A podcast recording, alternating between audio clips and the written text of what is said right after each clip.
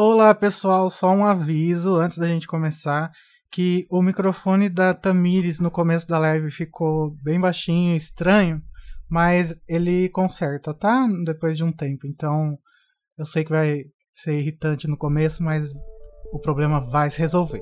Então, bom episódio. Você está ouvindo a um programa oficial da campanha Hashtag O Podcast é Delas 2022, uma campanha criada para promover mulheres no podcast do Brasil e em outros países. Para conhecer outros programas, procure pela hashtag nas suas redes sociais ou acesse o site opodcastadelas.com.br e encontre muitos episódios.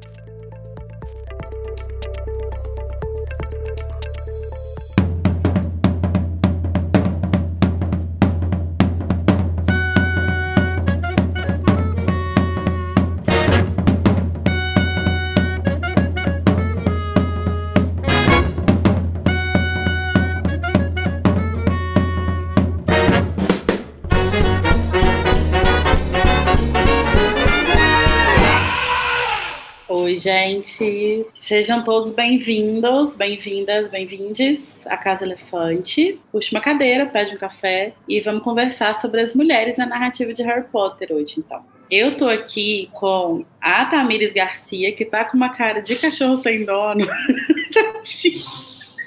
Não, me dá um tá oi pra gente. gente. Você não tá ouvindo a gente, tá? Bom, então enquanto a Tamires resolve os problemas técnicos dela ali, que estão um pouco sérios, além da Tami, tá aqui comigo a Luísa Zanferdini, que também é nossa host. Oi, gente. E hoje a gente tá com uma convidada, que é a Clarice Quinello, nossa ouvinte, que Oi, veio gente. participar aqui com a gente hoje. A Carol Lima, também nossa host, ela deveria estar aqui, mas ela teve imprevisto, então ela não vai participar, mas um beijo para Carol. É, esse episódio bônus, gente, isso aqui vai ser lançado como um episódio bônus, né? E ele foi gravado ao vivo no YouTube do Animados, né? Então, se você estiver ouvindo isso depois é, no feed do podcast, você pode ver nossos rostinhos indo lá no Animagos, no canal, porque vai ter o vídeo lá. É só clicar no link que vai estar aqui na, na descrição do episódio. Hoje é o Dia Internacional da Mulher, né? E ao contrário do que a gente aprende, do que a gente vê sendo exaustivamente repetido, né, na, na, nas redes sociais, na vida e tal, hoje não é um dia de comemoração exatamente, né? É, é um dia para a gente dar visibilidade para as pautas feministas e até sim celebrar algumas conquistas, mas principalmente de lutar, né? De continuar é, pautando as nossas lutas. Esse episódio e essa live é, faz parte do projeto Podcast é Delas, que é uma campanha feita por podcasters para inserir e promover uma maior participação de mulheres na mídia do podcast. Para saber, saber mais sobre isso, sobre essa campanha, vocês podem acessar o podcastadelas.com.br. Tami, você nos ouve? Eu não sei, eu ouço. Vocês me ouvem? Ouvimos. Sim. Então tá aqui com a gente a Tamires Garcia, gente, que também é nossa host.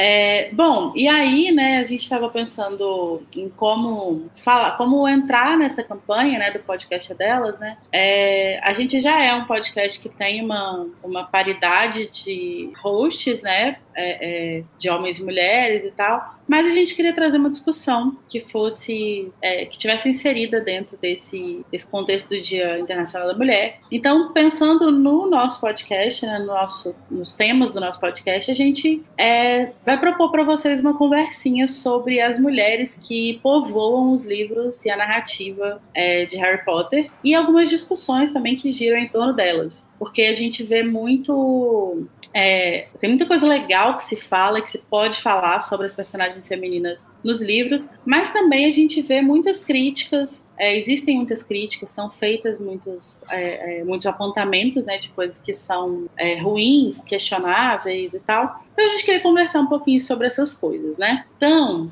é, bora lá. Queria perguntar para vocês primeiro, gente, para as outras participantes aqui, é, como que vocês acham que a leitura de Harry Potter é, se conectou com a sua leitura de feminismo? Vocês sentiram que é, é teve um impacto assim para vocês é, na sua vivência, assim nesse sentido?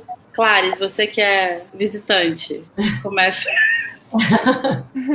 Não, eu acho que teve, assim, foi um, um, uma obra que acaba que ela, ela fomenta muito a nossa construção, né? Então, assim, eu comecei a ler Harry Potter ainda muito nova, eu tinha mais ou menos 12 anos, então, então eu regulava ali com a idade dos personagens quando eles estavam ali no primeiro livro. É, é claro que a, a minha personagem favorita não tem como ser outra a não ser a Hermione, né? Perfeita, linda, sem defeitos. E acaba que, assim, a, a profundidade do, das relações dela, até a questão dela na militância, que a gente também já falou no, nos outros livros, com relação ao Fale e tudo mais, eu acho que isso acabou construindo um pouco, é, complementando um pouco do que eu acredito também. Só que essa leitura mais profunda, mais crítica, eu só fui ter realmente anos depois depois. Sim.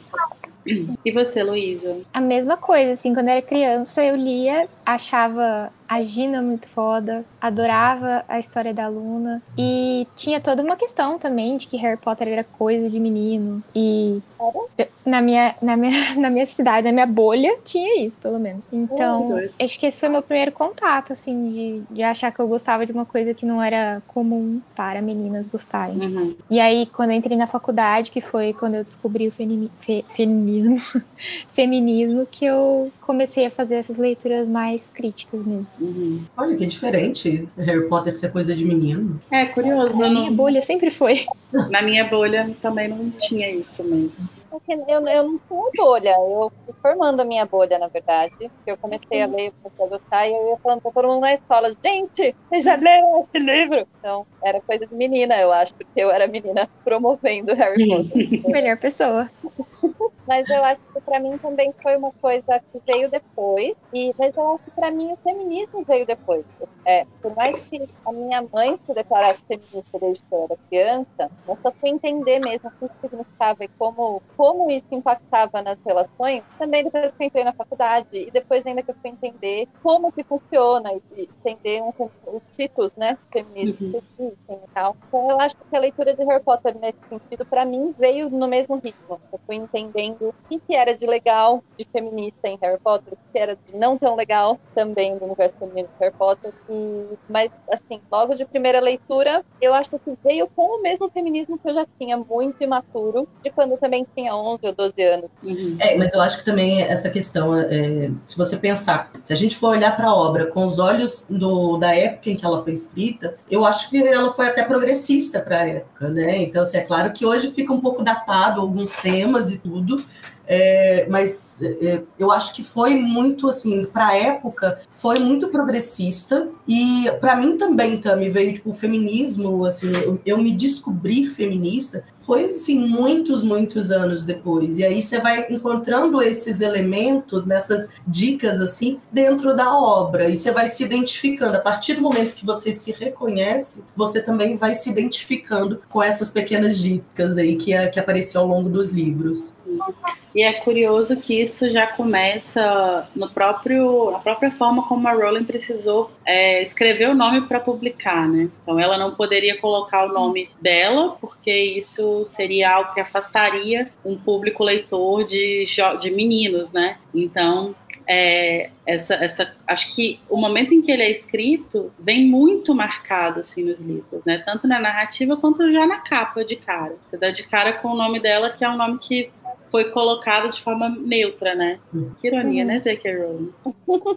Então. Parece que o jogo virou. Não é, menina? E aí, é, então é uma coisa que você vê que já começa uma questão aí, né, tipo de, de do lugar, né, o que que o que que é literatura para mulheres, o que que é literatura para homens, é, que já aparece desde o início, assim, né. E eu acho que uma coisa que é interessante da gente pensar é que isso que você falou, Clarice, de que é, muitas coisas que quando a gente lê hoje, né, tá muito datado e de fato tá, né, é, tem muito uma coisa que a gente consegue enxergar enxergar assim na narrativa é que ela de fato tem é, coisas muito progressistas assim, especialmente para a época, e tem coisas que se sustentam progressistas até hoje também, é, mas ela não é uma narrativa perfeita, né? Sim. Em nenhum aspecto a gente sabe disso, a gente fala muito sobre isso na, no podcast, mas pensando especificamente nessa coisa do feminismo, né, da visão da mulher, do, do lugar da mulher e tal, também não é uma narrativa perfeita, até porque é escrito por uma pessoa, né? E, enfim, as pessoas têm falhas e contradições, enfim. Mas eu acho que uma coisa que, que marca muito, assim, Harry Potter, acho que é uma sensação que todo mundo, que toda menina teve, mas não só toda menina, mas, tipo assim, todo mundo que tá um pouco fora desse, desse padrão esperado, né, é, pela sociedade, assim, é, é, se sente um pouco é, acolhido por Harry Potter porque é uma narrativa que ela vai falar sobre os excluídos, né? Uhum. Ela vai vai falar sobre aqueles que não têm lugar na sociedade, sobre aqueles que são deixados de lado e tal. Mas uma coisa que eu acho muito marcante, assim, é que a primeira coisa que a gente, acho que a primeira imagem que a gente tem é, de, da mulher dentro da narrativa de Harry Potter é que ela é uma narrativa que rejeita a ideia da moça indefesa, né? Que, tipo, precisa ser resgatada, essas coisas assim. É, e, e tem uns personagens muito fortes nesse sentido, assim, né? A própria Hermione, a Gina, que são meninas que estão desde o início se mostrando muito. A Gina nem tanto no início, né? Mas ela vai se construindo melhor, mas que se, se mostram muito fortes e muito combativas, assim, né? Sim, e as outras personagens também que a gente vai conhecendo ao longo dos livros também, né? Então a própria Lily, que a gente vai conhecer um pouquinho mais da história dela, é, a Narcisa, por mais que ela seja assim bem é, controversa, mas a gente vai conhecendo, vai desvendando, vai desvendando um pouquinho assim da personalidade de cada um é, e dando, jogando luz mesmo para essas consideradas, essas mulheres consideradas é, não tão bem aceitas, assim, né? A Tonks também é uma outra que acho que a gente pode ressaltar, que também ela, ela foge do padrão que é esperado para ela, né? Sim. Sim. É interessante isso, talvez a gente vai falar um pouco mais sobre a questão de relacionamentos amorosos mais para frente, mas o fato de Harry Potter não ser centrado numa narrativa que envolva um casal uhum. também ajuda muito, porque geralmente tem o par romântico, e aí tem aquele par romântico que é a, mulher idealizada, uma, né, e a, a, personagem feminina mais forte é a Hermione, apesar de ser idealizada em alguns aspectos, ela não é uma mulher ideal e ela não é o. O, o interesse romântico do Harry, né? Como é. interesse romântico, que é então colocada num patamar diferente e às vezes até, enfim, a gente fala até um pouco disso depois. Mas eu acho importante que, como não tem essa coisa do romance, também não coloca a mulher nessa posição de donzela indefesa. Então, uhum.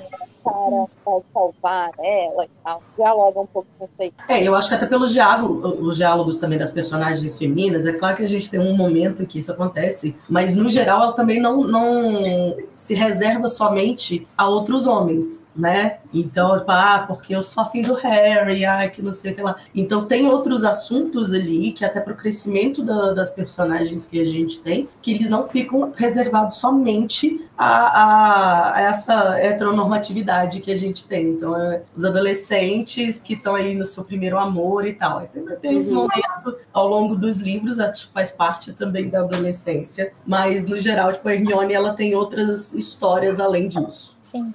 Sim.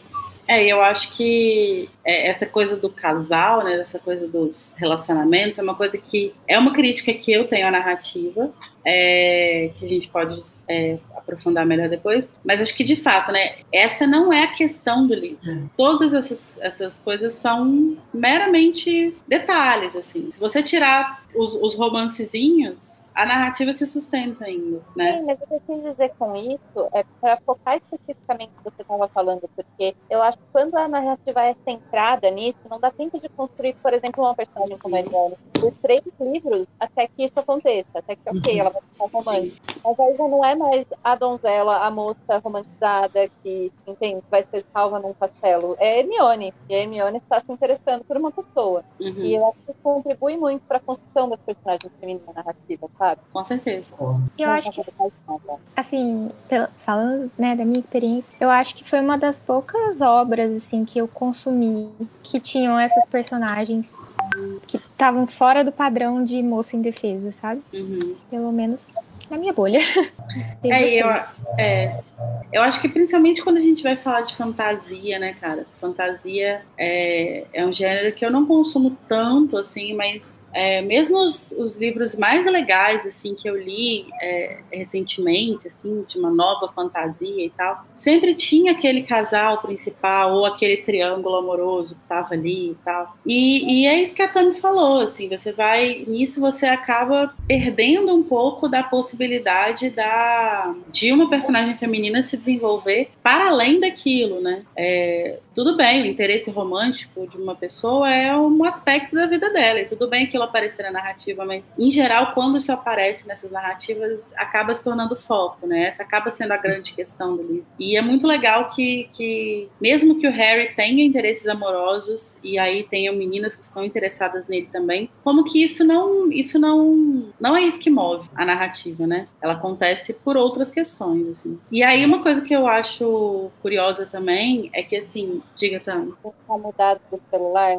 Just a minute. Tá. Eu tô querendo continuar. tá, vamos continuar. É, uma coisa que eu acho curiosa também é que, assim, é, o, o feminismo da Rowling, é, e aí não, não, o feminismo dela de hoje, mas o feminismo de quando ela estava escrevendo os livros, que a gente pode é, tirar pela narrativa mesmo, assim, é um feminismo muito que eu colocaria ele bem na caixinha do feminismo liberal, assim, de modo geral. E aí, é, esse feminismo, ele, ele tem alguns problemas, né? Ele tem algumas questões, assim. Mas uma coisa que é muito, e eu acho que a Luísa é mais nova que a gente, mas acho que eu e você, Clara, a gente viveu, tipo, muito fortemente uma coisa. Mas talvez a Luísa tenha vivido isso também, né? que é a coisa de que de entender que a partir do momento que você entende que você que o seu valor não está no seu corpo, na sua beleza, você se encaixar ou não em padrão, etc. E aí você valoriza, por exemplo, a sua intelectualidade ou algo assim, que é o caso da Hermione, por exemplo. É, existe um movimento muito complicado que a gente faz nisso, que é de, a partir disso, rejeitar essa coisa da beleza, essa coisa do corpo e tal. Uhum. Então, é, aquela, aquela coisa de tipo, ai, porque eu sou uma mulher que é inteligente, que estuda, que lê muito, não sei o quê, então, eu não posso passar uma maquiagem. Quem passa maquiagem é fútil. E existe essa, essa meio que esse. Esse essa, contraponto, é, né? É, você precisa é. rebater isso, né? E eu, eu vejo isso. Também. É, isso, isso é, acho que é muito forte, assim, tipo, nos anos 90, anos 2000, é, assim. Faz parte da, da nossa descoberta também, né? Então, tipo, Sim. eu que fui criada no, também numa cidade do interior de Minas, uma cidade pequena, onde era esperado que mulheres seguissem um um script. E quando eu entendi o que que era esse, esse script, eu falei assim, não, esse papel eu não quero assumir. E aí você entra nessa, nessa outra é, é, vontade de, de ser o controverso, né? Então, uhum. tipo, se é, se é esperado que eu, sei lá, vista rosa, eu vou falar que eu odeio rosa. Se é esperado que eu faça maquiagem, eu não vou usar maquiagem. Uhum. faz parte disso. Acho que tem uma, uma questão aí geracional também. É, eu acho que isso é uma coisa muito geracional e eu vejo muito isso na narrativa de Harry Potter, porque a gente tem, acho que é unanimidade, acho que todo mundo mencionou aqui, todo mundo mencionou no chat também, que a grande personagem feminina de Harry Potter é Hermione. E a Hermione é uma personagem valorizada pela intelectualidade dela, né? Porque ela é inteligente, porque ela é esperta, porque ela é estratégica, enfim, porque ela é tudo que por muito tempo se associou aos homens, uhum. né? E, e aí eu vejo, ao mesmo tempo que tem isso, e é muito legal ter essa personagem que é assim, assim e tal, é, eu vejo, por exemplo, o caso da Flair. A Flair, ela, ela parece que parece que a narrativa não gosta dela, porque uhum. ela é bonita, porque ela é atraente, porque todos os homens ficam babando nela. E aí, teoricamente, ela era uma personagem assim. Ela não é campeã da escola da França, gente. Ela não é tipo uma bruxa foda. Então, por que que de repente ela precisa, ela não consegue passar de uma tarefa direito? Porque ela aqui... só se destaca na primeira, né? É, sabe? Então parece que existe uma, uma, uma rejeição a ela justamente por ela ser uma mulher atraente. Eu não sei, voltei meio de paraquedas aqui. Eu não sei se tem a ver com a, ela ser bonita ou ela ser francesa. Tem uma certa rivalidade Sim, entre os britânicos e os franceses. É verdade. E eu acho que ela, a, a, coisa caricata que a Flair tem, tem um pouco a ver com o fato dela ser francesa também. Mas sim, eu entendo o que você está falando, porque parece que a, a narrativa vai enfraquecendo a personagem dela. Vai deixando uhum. ela mais uhum. é, não só fraca com relação a, a, questões, enfim, de quantidade de magia e etc, mas até assim, ela é muito delicada e aí mulher delicada não dá, não. Uhum. Mulher tem que ser sempre guerreira e forte é. e essas coisas de feminilidade não aceitamos que eu acho que é uma problemática talvez da época e do feminismo que existia na época, sim, né? Esse sim. tipo de feminismo sim. que se é, colocava muito ainda. Como a fútil, né? Então, assim, até tem uhum. passagens no livro que eu falo, ah, porque ela estava conversando, agora eu não vou lembrar o nome do personagem, mas ela estava conversando com o cara que ela vai no baile e o cara estava babando nela porque ela ficava jogando os cabelos, não sei o que lá. Então, como se nada do que ela estivesse falando eh, tivesse importância, porque ela tá num, num, momento ali sensual, né? E aí Sim. nada mais importa. Homens... Existe uma coisa dela também, de que, tipo, dela usar a, a, a, a atratividade dela para seduzir as pessoas, né? Então, tipo, às vezes, sei lá, tem uma cena que fala que ela tá conversando, ela, tipo, joga o cabelo assim pro lado, uhum. que ela tá conversando com o Cedrico e tal. E você vê que existe um tom, assim, tipo, é, negativo na forma como isso é descrito, uhum. né? Uhum. E eu acho que é isso, eu acho que é uma coisa muito geracional desse feminismo, mas ao mesmo tempo eu acho muito legal como que parece que a narrativa acompanha a evolução um pouco do feminismo, porque a Flora, ela muda. Ela não uhum. deixa de ser uma mulher atraente, ela não deixa de ser uma mulher bonita, que é reconhecida pela beleza e tal, mas ela chega um momento em que ela se impõe como uma bruxa poderosa uhum. e, e acho que em certos momentos assim me parece até que a escrita da Rowling acompanha muito o tipo de visão da senhora Weasley assim sabe uhum. que é aquela coisa bem tradicionalista assim mas em algum momento partir do momento que a senhora Weasley muda um pouco de percepção sobre ela a gente também muda assim na narrativa a narrativa também transiciona um pouquinho ali é tem, tem inicialmente esse embate entre a Fleur e a, e a senhora Weasley né? É que eu acho que o ponto de virada aí é quando a Flair, depois que o, que o Bill é atacado, ela vai continuar com ele, não sei o quê, que eu acho que é Sim. é desmistificar a futilidade que achavam que ela tinha, né? Achavam que ela era fútil, então ela uhum. não vai uhum. ficar com o cara se ele não for bonito. E ela fala: não, é meu marido, é sobre isso. E aí tá pensa, nossa, então ela não é fútil. E, e eu acho que a narrativa tenta construir essa coisa de assim, uhum. tavam, estávamos pintando ela como uma mulher fútil, mas ela não é. Sim. E isso eu acho legal também, porque às vezes é muito enviesada a forma como ela é narrada, né? Ela não uhum. necessariamente era aquilo, mas ela era vista pelo Harry uhum. ou pelo narrador daquela forma. Sim. E pela Sarah Weasley, como você falou, que eu acho que é mais a, a que mais dá o tom de julgar mesmo, né? É. E acho que existe, até alguém comentou no, no chat, né? O Vitor Sacramento falou ali do ponto de vista do Harry. A Lila e a Parvati são meio bobas. E realmente, assim, existe uma visão da menina média adolescente, assim, que é bastante misogininho ali também, né? Uhum. Tem uma coisa de, da menina fútil, ai, que só quer saber de namorar, ai meu Deus, ela acredita na Sibila Trelawney, sabe? Que é a coisa da menina que lê horóscopo. Acredita em astrologia, qual o problema, gente? que faz poção Exato. do amor. Faz poção do amor, exatamente. Então acho que existe uma, uma, uma visão realmente um pouco problemática, assim, dessa, dessa, dessa adolescente média, assim, né? Que é adolescente que é criada ali pela sociedade, né? Que é, tá só seguindo as regras, assim. É, é isso que eu ia falar. Ao mesmo tempo que existem adolescentes mulheres que se recusam a seguir o script que lhe é dado quando você nasce, é, existem outras que falam assim, não, tudo bem, me cabe aqui. E eu acho que esse é o uhum. caso da Lila, da Parvati e, e, das, de outras personagens que a gente tem aí também ao longo dos livros. Então, uhum. tipo, ah, é, é, elas são bobas, mas ou elas foram ensinadas, elas foram condicionadas a serem assim. Às vezes é só é, é a única forma que elas também encontraram de demonstrar é, a feminilidade delas. Foi a Sim. forma como elas foram socializadas para serem mulheres, né? Uhum. E tem gente que muito cedo não se encaixa, mas eu acho que quando as mulheres começam a entender o feminismo, elas começam a entender que elas se encaixaram em muitas coisas que não necessariamente elas se encaixavam, né? Uhum. Então uhum. acontece com todo mundo em algum nível de você falar assim: nossa, pera, tô aceitando essas coisas aqui porque é mesmo? Por que, que eu tô fazendo isso a minha vida inteira?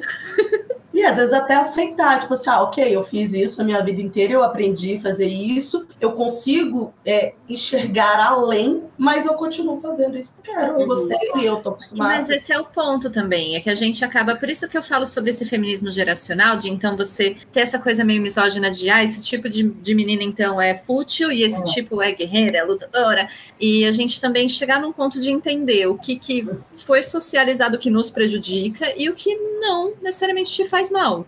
Essa é a minha expressão de mim, uhum. e é sobre isso. Eu vou, vou ficar tá quebrando o tabu hoje, muitas vezes.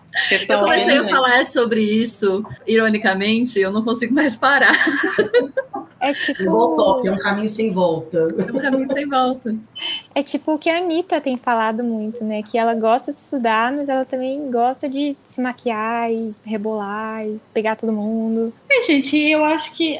Não tem nada de errado em ser os dois. É eu, é, eu tenho muitas questões com isso, assim, porque eu acho que é, essa essa nossa forma de rebater isso, tipo assim, ai, sempre fui socializado desse jeito, me fizeram acreditar nisso, nisso, nisso. E essa nossa forma de tentar rebater isso, eu acho que é válida, eu acho que a gente tem que buscar é, quebrar coisas que são, como a Tami falou, né, coisas que são prejudiciais e tal. Mas eu acho que em certos momentos a gente cai num moralismo muito grande, sabe? De tipo ah, assim, sim. daqui a pouco a Anitta, para ser feminista, tem que colocar uma calça. Uhum. Sabe? E aí, tipo, por quê? Como assim? Que você sabe? Tipo, é então, só existem. Né? É, daqui a pouco a gente tá no discurso do respeito, assim, tipo, só existem duas opções. Ou você é uma mulher objetificada, que ninguém, que você não tem agência nenhuma, ou você é uma mulher empoderada, forte, e aí por isso você não mostra um, uma, um centímetro da sua pele, assim, sabe? Porque senão estão te objetificando. E é uma coisa muito complicada, assim, e é, e é uma balança mesmo, você tem que realmente encontrar um, um, equilíbrio ali, né? Mas eu acho que às vezes a gente acaba caindo num discurso, num discurso muito moralista em alguns aspectos. Eu acho que o discurso moralista, ele é o que a gente é socializado, e ele é o que tá na obra, é o que a gente enxerga. Então tem essa dicotomia muito, então, da menina feminina ou da menina que joga os cabelos para chamar atenção, e a outra que não, que ela é bruxa mesmo, ela é forte mesmo. Mas uma pessoa como a Anitta, por exemplo, viria para enfrentar esse tipo de coisa. É justamente assim, ser a pessoa que você é. E, e, a pessoa que você é, sim, foi criada estruturalmente no universo machista. Ainda está estruturalmente no universo que vai te objetificar você indo para a faculdade ou não. Você escrevendo uma tese de doutorado premiado ou não. Se você, você tiver uma bunda grande, se a sua bunda vazar na internet, você vai sofrer todas as consequências que qualquer pessoa que não tenha um doutorado vá, né? Uhum. Então, é, é nesse lugar social que a gente está, independente de de qualquer coisa, sabe? Uhum. E uma coisa interessante. Desculpa, Luiz, você ia falar, né? Eu ia falar só que a, eu acho a relação inicial da Flair com a senhora Weasley, quer dizer, da senhora Weasley com a Flair, reflete muito o que essa geração é, fez com as noras. Tipo assim, a mulher do filho mais velho era batata que ia odiar a nora, não importa, se fosse a mulher mais perfeita do universo. E isso realmente só fez quebrando aos poucos com a, com a Flair. E eu acho que a senhora Weasley também nunca reparou que a Flair e a Gina tinham muita coisa em comum, porque a Gina teve toda a uhum. questão da liberdade sexual dela explorada, e ela era uma bruxa muito foda, e a Flair era os dois também. Então, Sim. talvez com a guerra ela tenha começado a perceber isso. É, é legal você trazido essa coisa da Gina, que eu ia falar justamente disso, assim, que esse é outro aspecto que é muito explora, explorado assim na obra, e que eu acho fantástico, assim, como que isso é feito com a Gina, porque ela consegue ser uma personagem que equilibra muito bem diversos aspectos do que seria um personagem feminino feminista, assim, né? Ela é uma mulher que, tipo, é, a, além da gente vê-la, ela meio que saindo dessa socialização, né? Ela começa como uma menina muito frágil, né? Que é, é o objeto de, de salvação, que, de salvamento do Harry em algum momento, sei o quê. É, ele vai, ela vai depois se tornar uma, uma, uma personagem que não precisa de ninguém para salvar ela. E nesse meio do caminho, ela ainda vai ser uma menina que pega todo mundo, arrasando. Hum. Ela é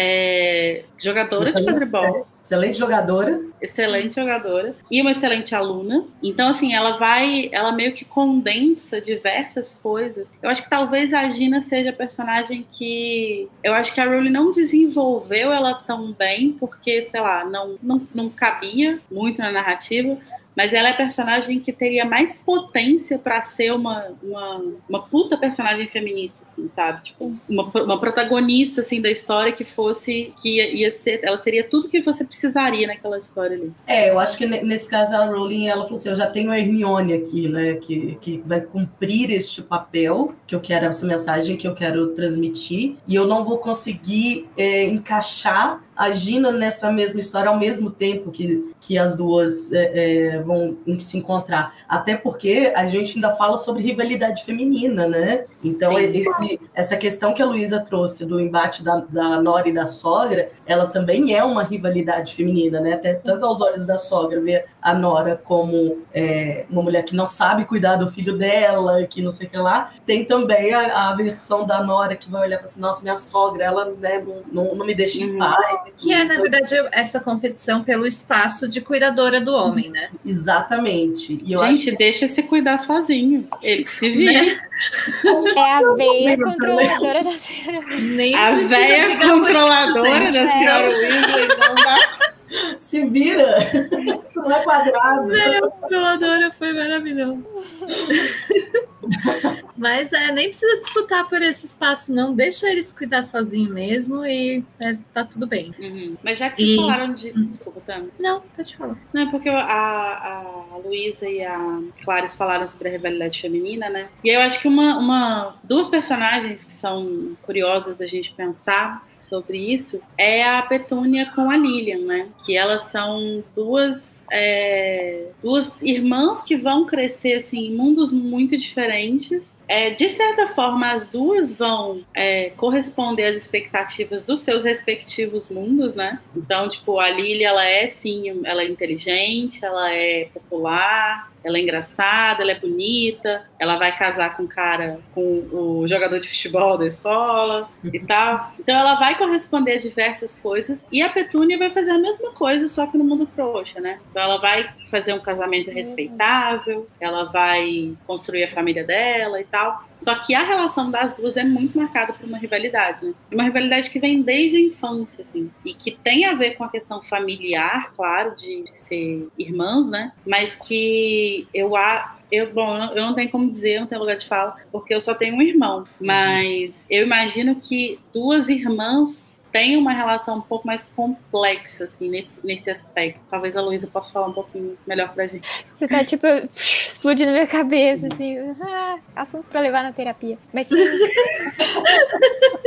é exatamente isso. Eu nunca tinha reparado por esse lado, assim, que pode ser um pouco de rivalidade feminina mesmo. Não só de coisa de irmã, é, de convivência e tal. Mas isso realmente acontece. Pelo menos comigo acontece, assim. Então. Eu, uma coisa que eu tenho também sobre a rivalidade feminina é que eu acho que os motivos, né, de novo, que a gente é socializada para rivalizar, são motivos que eu não gosto. Mas ao mesmo tempo, eu não acho que seja necessariamente ruim. Porque rivalidade é uma coisa que existe. E existe rivalidade masculina também. Então a gente pensar em você rivalizar com as pessoas, você ter relações de afeto e desafeto com as pessoas, não é necessariamente ruim. Para mim, o que é necessariamente ruim são os são as formas como a gente é pintada ou é colocada ou é de certa forma meio que aquela coisa assim, ah, ela tá tendo, ela tá de TPM, ou ah, mulher é assim mesmo, mulher tá o tempo todo de picuinha, como se os caras não tivessem, sei lá, tirando racha na rua um com o outro pra, dando soco na parede. Lá, é, para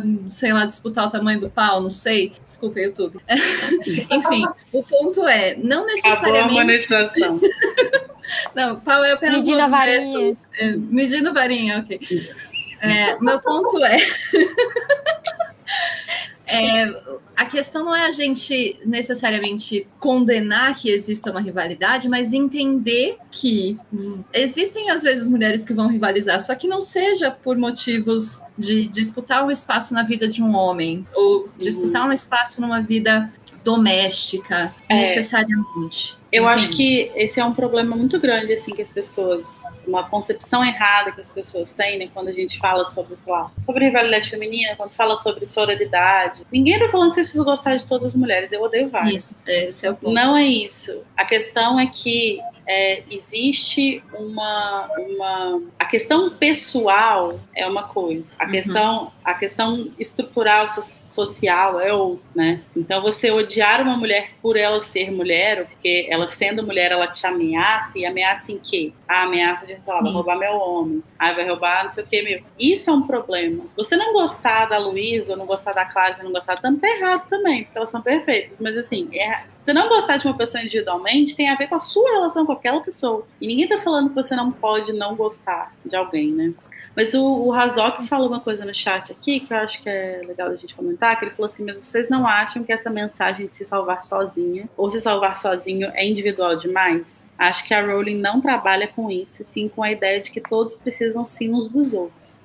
Eu concordo, eu acho que de fato uma coisa que a Rowling trabalha muito nos livros é a ideia de coletividade, né? Tipo de trabalho em grupo, de você é, se unir aos outros para construir a, as coisas e para se proteger, para se defender e tal. Mas quando a gente fala sobre essa coisa de se salvar sozinha, tem a ver com essa fragilidade, né, da mulher, essa imagem da mulher como vulnerável que precisa não que outras pessoas salvem ela, mas que precisa necessariamente que um homem salve ela. Eu acho que a questão é mais essa, assim, mas eu concordo que de fato a narrativa de Harry Potter é uma narrativa que trabalha muito a ideia de coletividade, assim. É, ela, a Rowling, ela não, não entra nesse estereótipo, né, da princesa que precisa ser resgatada uhum. pelo príncipe encantado, né? É, acho que é, é, nesse sentido a mensagem que ela passa de que você vai é, é trabalhar em conjunto ali, trabalhar em grupo pra, em prol de algo em comum, mas você não necessariamente precisa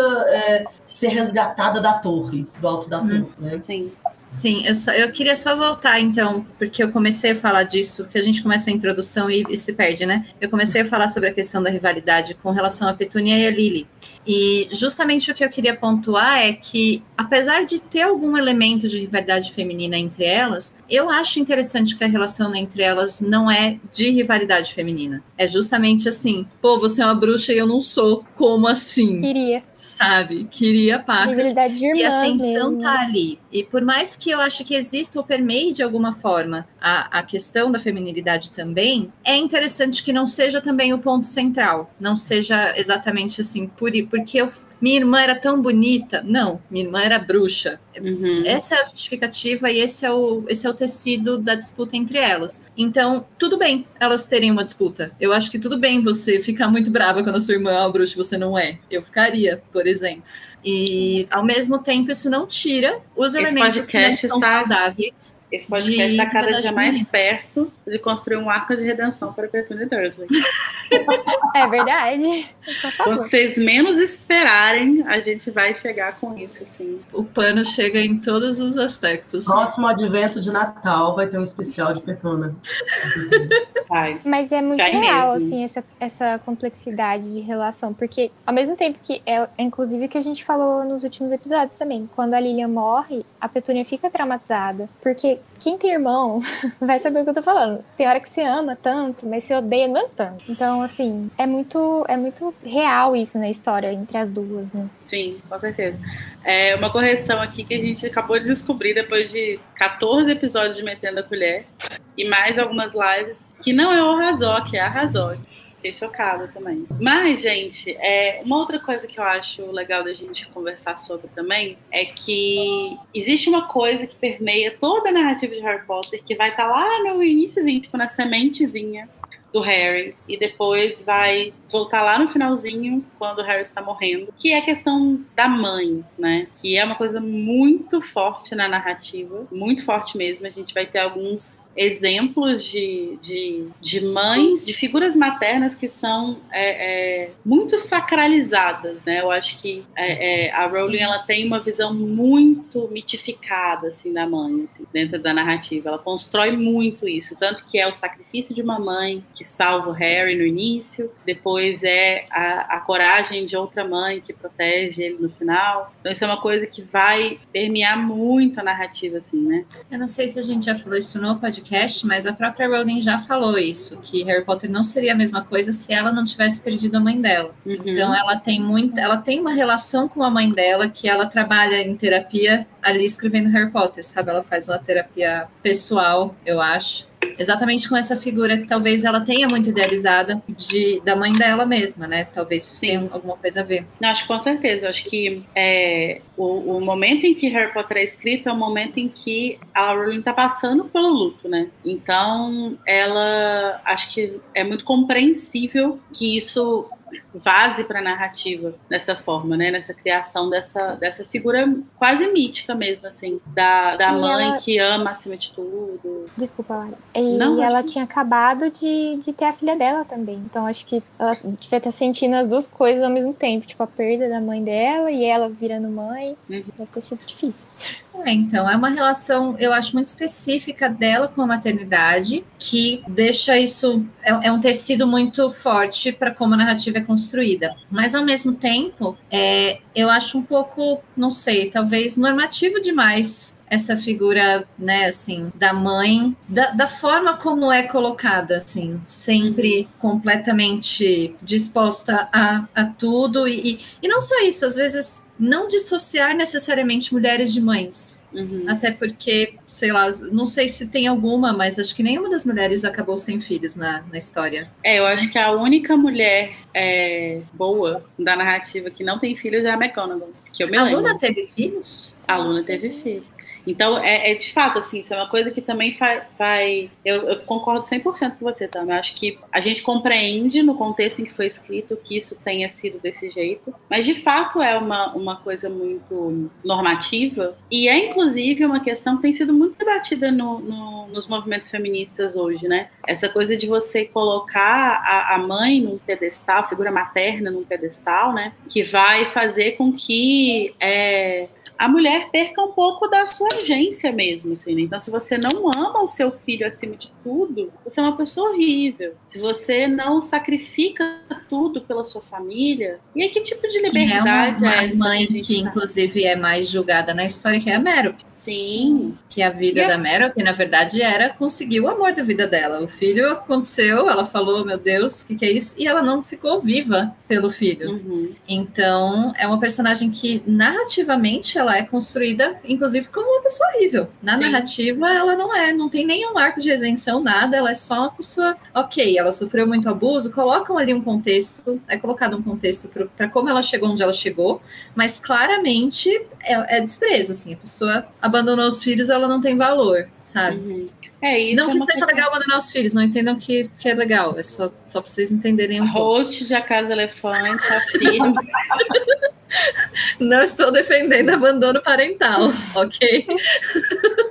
Não, mas é, é, é, exatamente isso, assim, é como que você coloca, como que é, as coisas são colocadas em, em, lugares muito diferentes, né? Então, hoje a gente vê muito mais crítica ao abandono paterno. Hoje a gente ainda vê isso. Mas antes isso é uma coisa muito. ainda é muito. Ah, normalizada. Normalizada, qualquer coisa. E, tipo, fulano teve filho em outra cidade, e é isso, não vou falar. E, e, e, isso não é uma coisa massivamente criticada, não é, uma, não é visto como um grande problema. Enquanto que a mãe, que não precisa nem abandonar literalmente o filho, né? Mas a mãe que, que é, é, negligente às vezes, ou que prioriza alguma outra coisa e tal, essa mãe é vista como uma pessoa ruim, como se, como se isso demonstrasse alguma é, falha de caráter, assim, né? Uhum. E isso é uma questão que tem sido muito debatida assim, nos feminismos, porque esse lugar sagrado, né, da mãe, assim, dessa, dessa figura que reproduz e que põe crianças no mundo, que cria uma nova vida e tal, é, ela acaba se tornando uma prisão, né? Acaba se tornando uma, uma, uma outra forma de você tirar a liberdade, uhum. né? É uma Sim. forma estereotipada, né? E idealizada do uhum.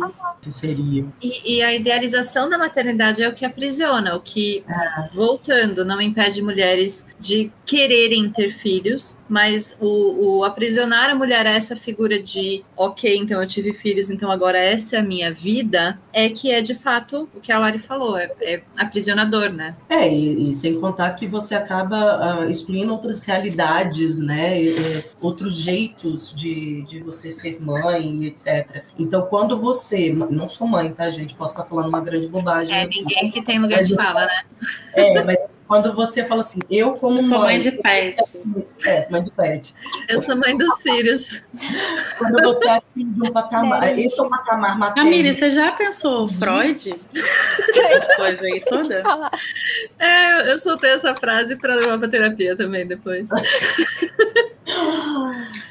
Desculpa, Clares. Não, imagina, mas assim, quando você, você tem. Eu sou mãe e eu preciso chegar nesse patamar de idealização materna. Se eu não consigo chegar nele, isso gera uma frustração muito grande. Então, tipo assim, então aí eu sou uma péssima mãe, eu sou tóxica, eu sou insuficiente e qualquer outra coisa do tipo, né? Uhum. É, é, a partir dessas idealizações que existem. E até agora que você falou de Freud, Lara, eu acho interessante também trazer uma coisa que veio justamente justamente com, com o desenvolvimento, eu acho que da psicanálise de alguma forma, mas o, o fato de justamente as pessoas admitirem que mães erram, sabe? Sim. Quando a gente fala, brinca falando de terapia e tal, eu acho que para muitas pessoas ainda é realmente muito complicado de aceitar que, que mães não são perfeitas, que mães erram, mães choram, mães te amam, mas às vezes elas estão querendo jogar você pela janela e, e acontece e tá tudo bem, e é sobre isso. Elas não sabem o que elas estão fazendo. Desde que elas não joguem, tá tudo bem. Desde que elas de fato não joguem. É. É, não, não, tenha, não, não precisa ter essa idealização de, das partes todas envolvidas, né? Uhum. Porque elas são de fato muito aprisionadoras, elas são de fato onde muitas das dos problemas acontecem. A mãe fica frustrada porque ela não é perfeita e a criança fica frustrada porque descobre que a mãe é gente em algum momento da vida, né? Meu Deus, que descoberta. Mas é, é com certeza. Eu, eu, eu, tenho a impressão agora, analisando assim, junto com vocês, que todas as mães da série meio que pararam a vida na hora, no momento que tiveram filho, exceto a Tonks. Ela pariu e foi pra guerra. Aí ah, a Bellatriz também, né? Mas essa parte a gente ignora. essa parte não é canon. É sim. É? Gente, a produção acabou de confirmar aqui que é canon, sim. Mas é verdade, é, é verdade, Luísa. E, e é muito, não, mas é muito doido isso, porque o rolê da Tonks é, o, o, o, Ted ele tinha acho que tipo um mês, dois meses, coisa assim. Né? Alguma e aí ela assim, larga bem... ele e vai, e vai pra guerra, assim. E, e, isso também é uma coisa vista como, como ruim, né? Ela, ela é, eu nunca tinha pensado sobre isso, é, na verdade. A mãe do Neville também agora. Não, não, não fizesse isso, né? Que ela ficasse protegendo o filho. É que eu acho que a mãe do Neville, eles estavam em guerra, né? Ela teve o filho, mas não sei se ela necessariamente foi em batalha logo depois. Meio que estava é, rolando a guerra. Assim. Entendi, é verdade. Alguém comentou no chat sobre a Rita Skeeter, que a gente também não sabe se teve filhos. É verdade. Dois exemplos. Ah, é que a Lari falou das mulheres boas, né? Entre aspas, mas assim, entre as. É, das mulheres ruins. As, não, as, não, as antagonistas. É, as antagonistas, a Umbridge não tem filho, a Rita Skeeter a gente não sabe, provavelmente não. A... Mas a Sprout, é, a Sprout mas a gente não. A Ruth também, né? Não que isso impeça, né? É, a Sprout não é mencionado, né? É, Nada. Não é mencionado. Ela só é muito feliz com as mandrágoras. Essa é... São os filhos dela, ela é mãe de planta. É. Ela é mãe de tem planta, a das é e tem a véia dos gatos, sério, né? Que é a senhora É verdade, é verdade. A senhora Pig também não tem filhos. E tem a véia controladora. e tem, falando em véia controladora. Pois é, vamos falar da véia controladora. Que a, a, a véia controladora, gente, vocês estão perdidos nessa piada, vocês têm que voltar e ouvir o Metendo a Colher que foi ontem, que tá aqui no canal do YouTube e tá no Perfeito. feed também. É, mas que é, a Molly, eu acho que ela é uma figura muito interessante para a gente conversar, porque é, a Lily é uma pessoa, é uma, é uma, mãe, pensando ela como mãe, é uma mãe que a gente não tem acesso a nenhum problema dela, né? A gente não vê nenhum erro que ela cometeu enquanto mãe. É, a Narcisa, eu acredito que a gente também não veja isso. A gente vê ela cometendo erros como pessoa, mas ao que tudo indica, como mãe, parece que não. Ela só Mas parece o, ser. O, o Draco não é um erro? Eu desmutei meu microfone. É verdade, é verdade. É, mas a, a Molly é uma mãe que talvez ela seja a mãe mais real da narrativa, assim, né? Porque ela é uma mãe que a gente vê um Chata, pouco dessa. É, a gente vê um pouco dessa coisa meio, meio é, é, idealizada, de, né, dela sacrificar tudo, ah, o maior medo da vida dela é ver os filhos mortos, não sei o que, né? A gente vê, a gente vê que ela abandonou. É, a gente não sabe se ela abandonou alguma carreira, né? Mas enfim, ela dedica a vida dela inteira a cuidar dos filhos e tal. Mas ao mesmo tempo ela é uma mãe que erra. Ela é uma mãe que ela julga, é uma mãe que tenta mandar nos filhos, é uma mãe que fica tentando cortar o cabelo do filho e ele não quer. Ela fica escolhendo a profissão deles. Então, ela é uma mãe bem realista, assim. É, super protetora, né? É, é porque a gente também já, já falou disso. Quer dizer, a gente, né? Vocês falaram e eu concordei com vocês em, no, em episódios anteriores, é, em que a a Molly ela é descrita muito, quase que exclusivamente como mãe, né? Ela não, não tem uma outra característica além do fato de ser mãe. Então ela tá sempre ali, tipo, é tudo para os filhos dela, para a família dela. Ok, ela erra, ela, ela não tá, tá, tá controlada, a velha controladora, né? não vou superar, não vou superar. Não vou superar. Mas a única característica que a gente conhece da Molly é o fato dela ser mãe.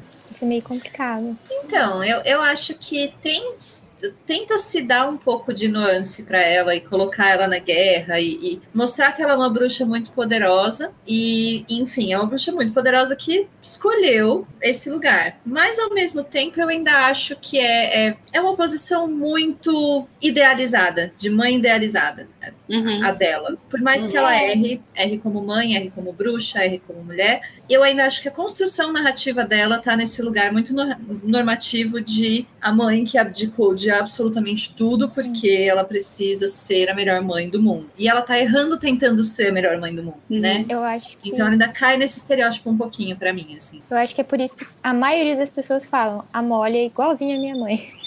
A Molly é igualzinha à minha mãe. A Molly é igualzinha à minha mãe.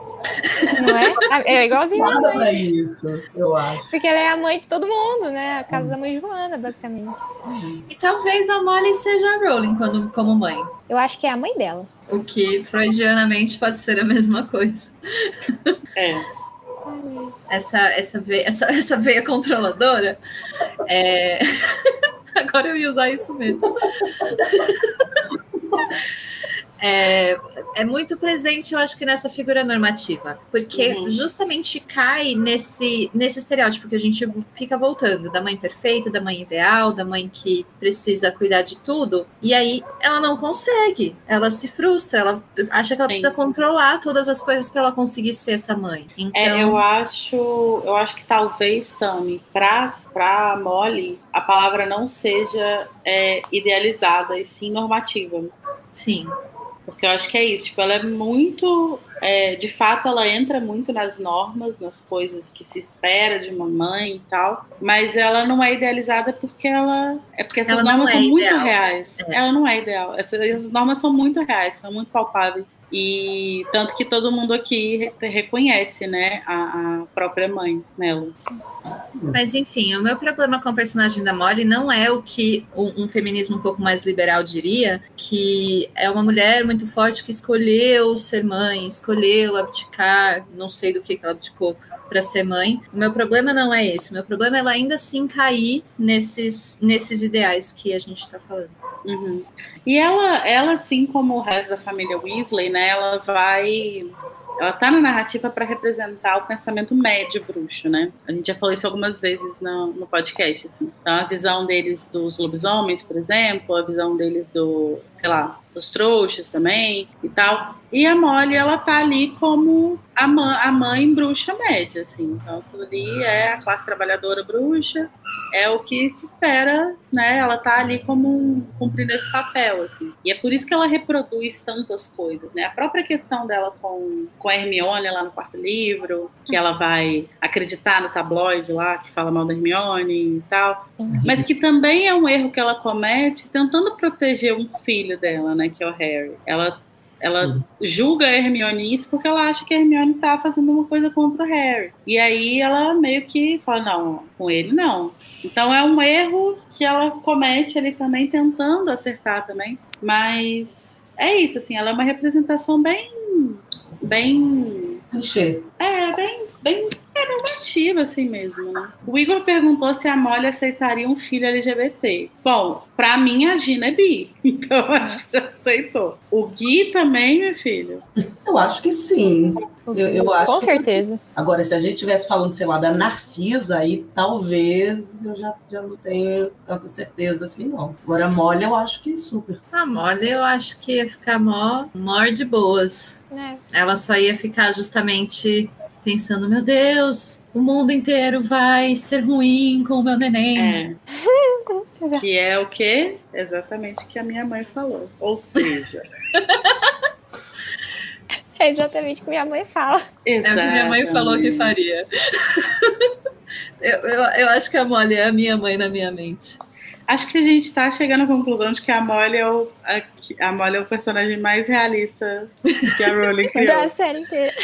Mas eu, eu acho que esse é o ponto. Eu vi alguém comentando no chat que é a posição de muitas mães e que não é necessariamente idealizada. Mas o ponto é que a gente, a gente tem esse, estruturalmente esse ideal de mãe. Então, principalmente pensando de novo no que a gente está falando de ser um livro muito geracional, essa geração de mães ela foi toda assim criada num feminismo, num, num, um feminismo meio conquistado recentemente, em que então mulheres podem trabalhar, mulheres podem isso, podem aquilo, mas não pode muita coisa ainda. E aí vamos ver o que pode e o que não pode. Ah, posso fazer o que eu quiser, tá, mas não vai deixar de ser mãe, né? Uhum. Tá, mas não vai deixar de casar, né? Boomer, né? Então, isso, boomers.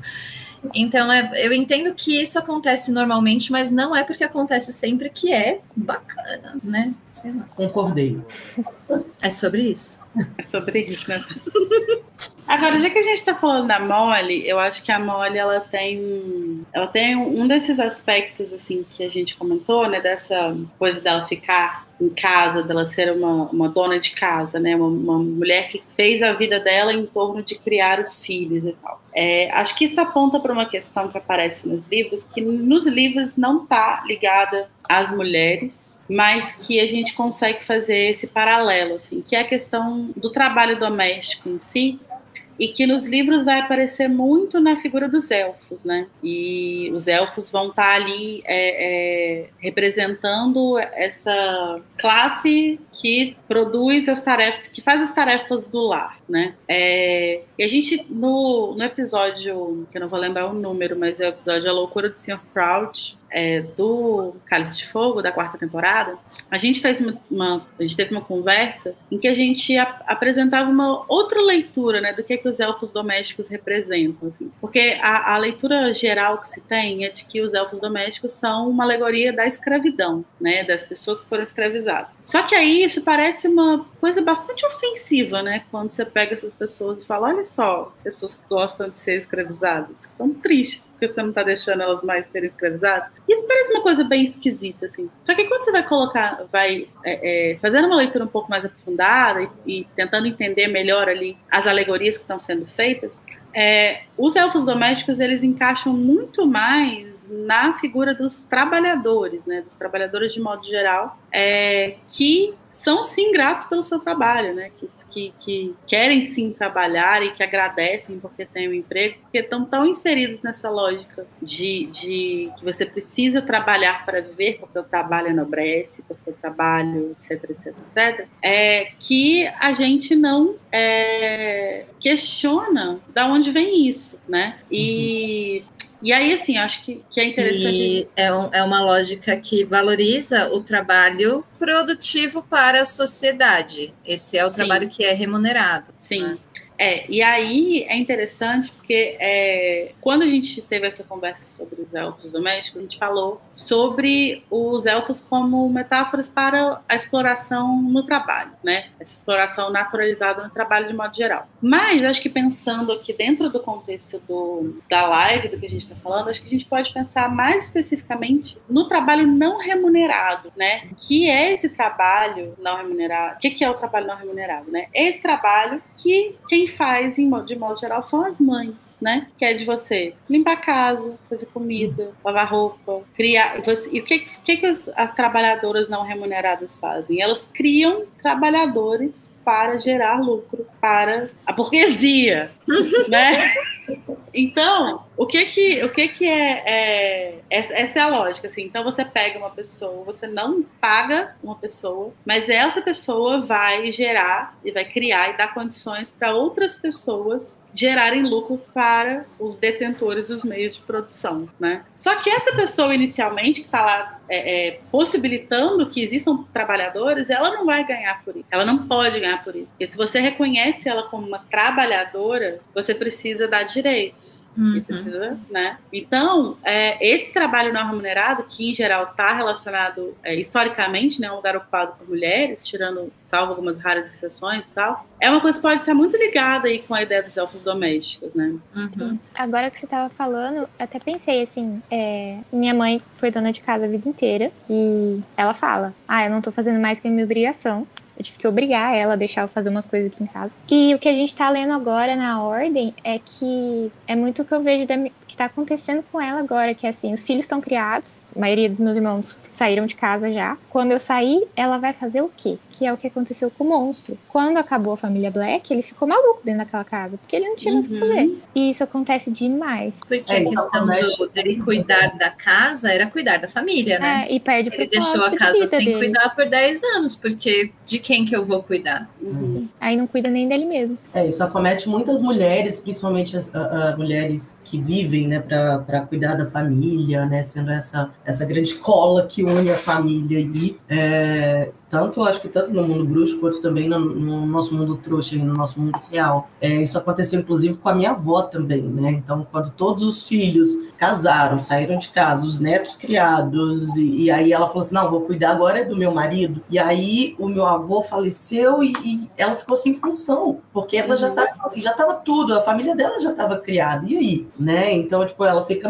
ficou meio perdidinha aí até ela é, é, encontrar aí uma, uma, uma outra outra função, né? Uhum. Mas eu acho que isso é muito comum de, de disso acontecer, porque é destinado às mulheres, é reservado às mulheres esse papel de ser administradora da casa, né? Sim. O homem, ele é o provedor, a mulher administra. Então, é a mulher que vai é, limpar a casa, a mulher que vai fazer a comida, que vai cuidar dos filhos, que vai acordar enfim, tudo isso é, é, fica atrelado muito à mulher. E mesmo a mulher que ganhou espaço no mercado de trabalho, que, que, que vai para a rua todos os dias, é, é, tem a sua independência financeira, ela volta para casa e ela continua tendo que fazer Ainda se espera trabalho. dela esse trabalho. Se espera. E se é espera dela esse dupla, trabalho. Né? E uma coisa que a jornada dupla, assim. E eu queria contar uma historinha, porque aconteceu exatamente na aula que eu estava dando antes de eu entrar aqui. É uma aluna minha que é uma senhora ela tava, ela comentou alguma coisa, eu brinquei com ela, porque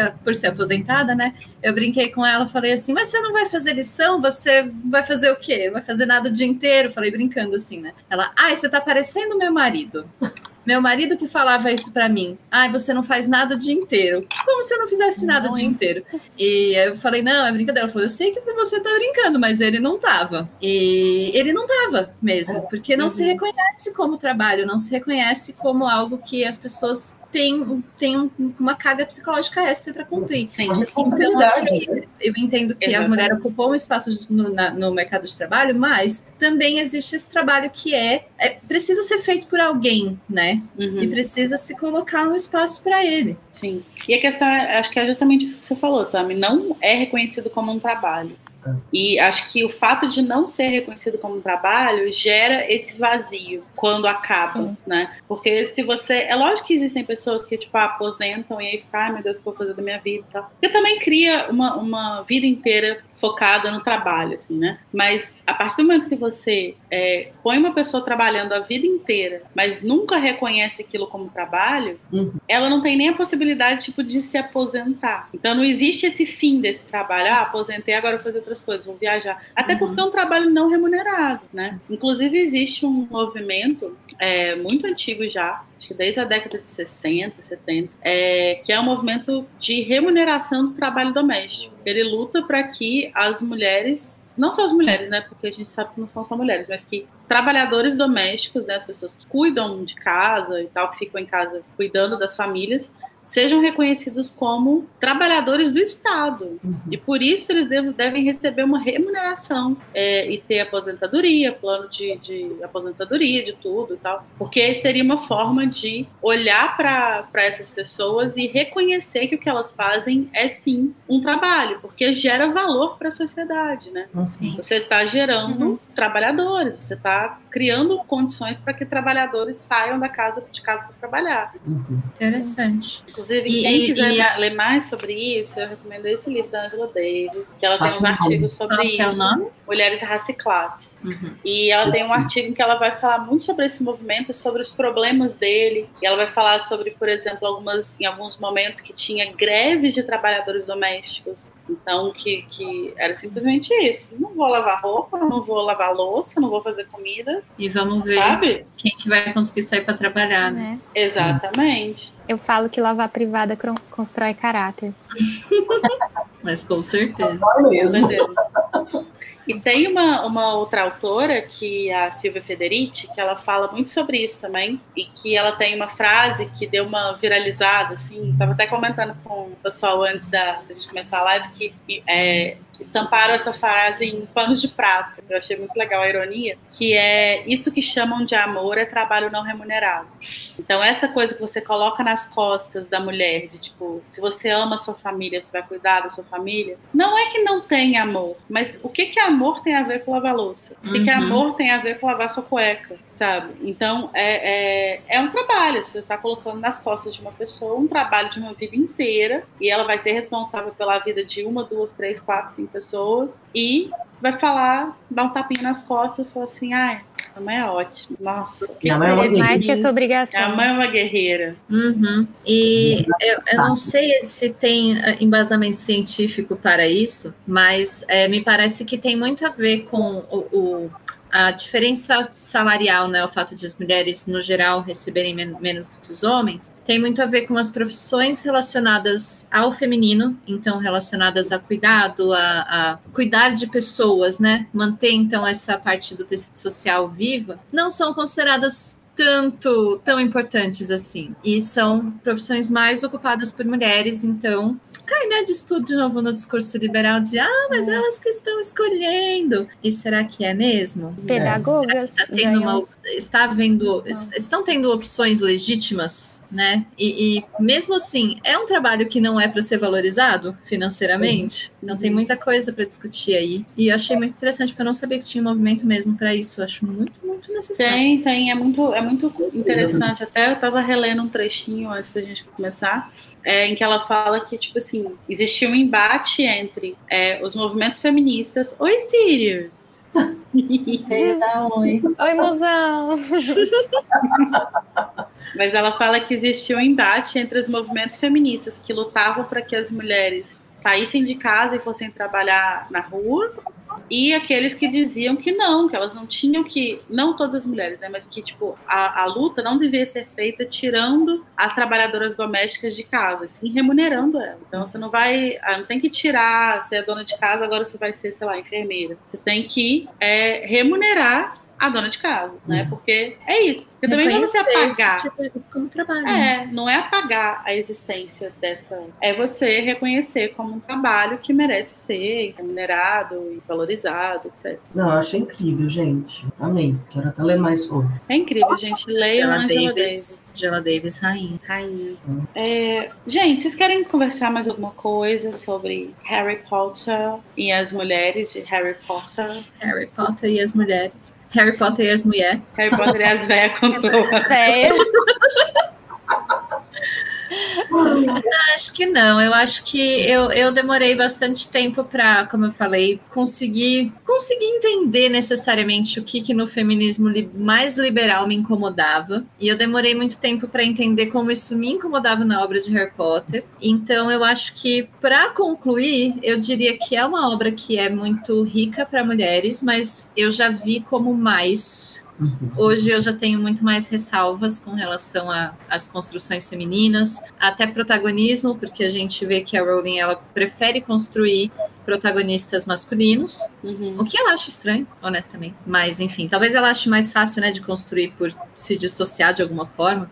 Mas, ao mesmo tempo, eu vejo isso como um problema. Continua se tendo, enfim. No geral, é uma obra que eu acho que é muito importante, principalmente para o tempo, é, com relação à construção de personagens femininas. Isso ninguém tira de Harry Potter. São personagens incríveis e muito bem construídas e muito pouco uhum. donzelas aguardando príncipes encantados, né? Sim. Eu acho que é, Harry Potter é uma obra é, inicial, né? Ela não é o seu guia de feminismo, ela não é o seu guia de leitura da sociedade, mas ela foi um pontapé inicial muito importante para uma geração, para várias gerações, né? ainda é. Mas é isso, ela é uma obra escrita numa época complicada por uma pessoa, sabe? Tipo, uma pessoa que tem problemas, né? Uma pessoa complicada e tem questão, né? E que assim, independente dos, das questões da Rowling, qualquer autor, sabe? Tipo, você não pode pegar um autor e colocar num, num pedestal e falar que tudo que ele falar tá certo. Porque não é assim que funciona, né? Porque ele é uma. É, é, autores são pessoas, então, enfim, tem seus problemas e tal. É... Gente, o Igor. Ele disse: Vocês já pararam para pensar que enquanto Harry Potter era escrito, estava rolando a banheira do Gugu? é verdade. E isso é muito contraditório, porque enquanto a Hermione estava lá, tipo, ah, Gente, né? tava a Xuxa de shortinho apresentando programas infantis. Gente, tiazinha. Tiazinha. Tiazinha feiticeira, gente. É. Uma grande loucura. Uma grande loucura. Então você vê, você vê que para essa época é uma obra que realmente era, tipo assim, revolucionária quase. Só que é isso, ela é um pontapé, né? Você precisa ir além, né? É. E eu acho que isso que até a própria coisa que a Tami trouxe do feminismo liberal, né? É, ele em geral é uma porta de entrada para muitas mulheres do feminismo, mas é isso, ele tem que ser uma porta, né? Porque não dá para parar para ali. mais pesadas. Você precisa ir para drogas mais lugar, pesadas. Né? Tem que começar de algum lugar. Sim. Exatamente. Enfim, gente, acho que é isso. Vocês querem, claro, você quer dizer alguma coisa? Ai, não, gente, eu só quero dizer que vocês são maravilhosas. Eu estou muito feliz de estar aqui, de participar dessa conversa. É... Desculpa se eu falei alguma bobagem. Mas é isso, obrigada pelo convite. É muito gostoso ter esses debates aqui. Eu acho que são debates muito aprofundados, é, que eles extrapolam o universo de Harry Potter, né? A gente é, começa falando sobre a obra, mas isso acaba trazendo para outras esferas da nossa vida. Então, eu estou muito feliz de estar aqui. E é isso. A gente começa falando sobre a obra e estamos falando das nossas mães. É, depois vou levar para terapia, né? Questões. Não, começa falando da, da, Hermione quando eu vejo estou citando a Angela Davis. É isso. É isso, sabe? Luísa, quer dizer alguma coisa? Não, muito feliz de estar aqui com você. Gente, o Igor apontou uma coisa aqui no chat que é verdade. Ele falou que tem muito homem aqui no chat e que isso é legal, né? Que tantos homens tenham parado para ouvir uma live sobre o Dia das Mulheres. Normalmente é o contrário, né? É verdade. Sim. É, e ele falou uma coisa muito importante no chat também, que é cuidado com as rádios. Sim. O feminismo liberar é uma porta de entrada, você tem que ir para drogas mais pesadas, sim, mas tem uma portinha ali, ó, que. Hum, não entre. Não entre. É o. É o, é o como é que chama? A travessa do Trump. A do. É, mas então, gente, é isso. É isso. Muito obrigada por todo mundo que esteve aqui na live com a gente. Obrigada a todo mundo. Vocês têm alguma coisa acrescentada que a gente falou também, comentem. Sim, vocês querem fazer algum comentário, gente, fazer alguma pergunta, uma consideração? Acho que não. ah, tô olhando no chat para ver se tinha mais alguma coisa, mas Teve bastante comentários assim ao longo da live, achei isso maravilhoso. Sim. Ai, que gostoso. Enfim, gente, então é isso. Muito obrigada a todo mundo que esteve aqui, a vocês também que participaram com a gente. E, e vamos não deixar nenhum Dia das Mulheres virar mais um Dia das Mães. Vamos estar sempre fazendo esse tipo de é. debates, que é muito Sim. importante. Hoje é um dia político, não se esqueçam disso. Exatamente. Exatamente, gente. Busquem conhecimento, estudem, Feminismo não é página de internet, feminismo não é página do Instagram, então, e feminismo não é opinião, né? Acho que isso é uma coisa muito importante a gente falar. Feminismo não é opinião, tipo assim, ah, é porque, ah, o que importa é que a gente acredita na liberdade. Não, não. Isso tem impacto real na vida das pessoas, tem impacto real nas legislações, assim, tipo, não é uma questão de opinião, que a minha corrente está certa, a minha corrente. Não é isso, gente, não existe isso. Existe debate e existem é, é, existe impacto real na vida das mulheres. Então a gente tem que tomar muito cuidado quando a gente joga essa coisa de ai, que opinião então Não é opinião. Existe estudo também, né, Lari? É, Sim. Uma, um monte de gente aí que, que dedica a vida para estudar sobre feminismo, entre outras questões também.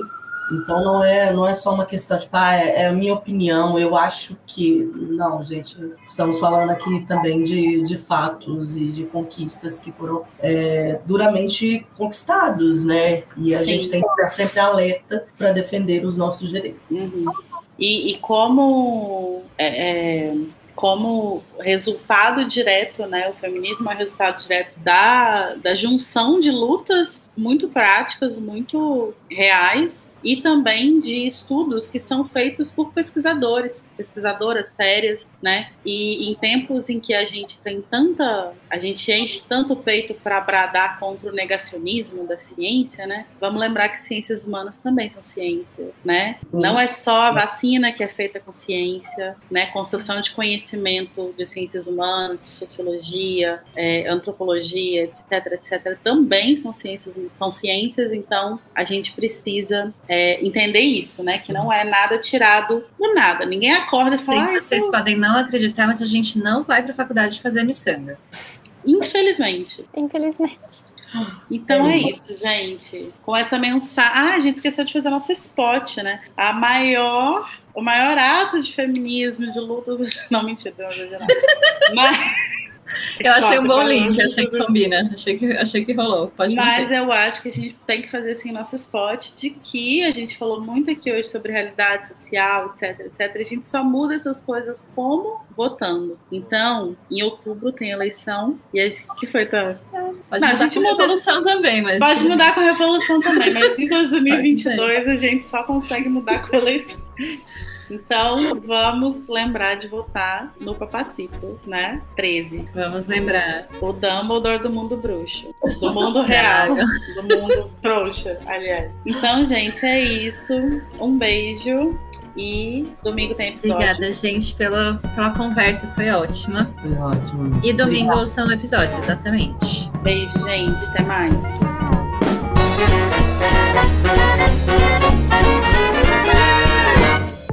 Gostou desse programa? Bom, né?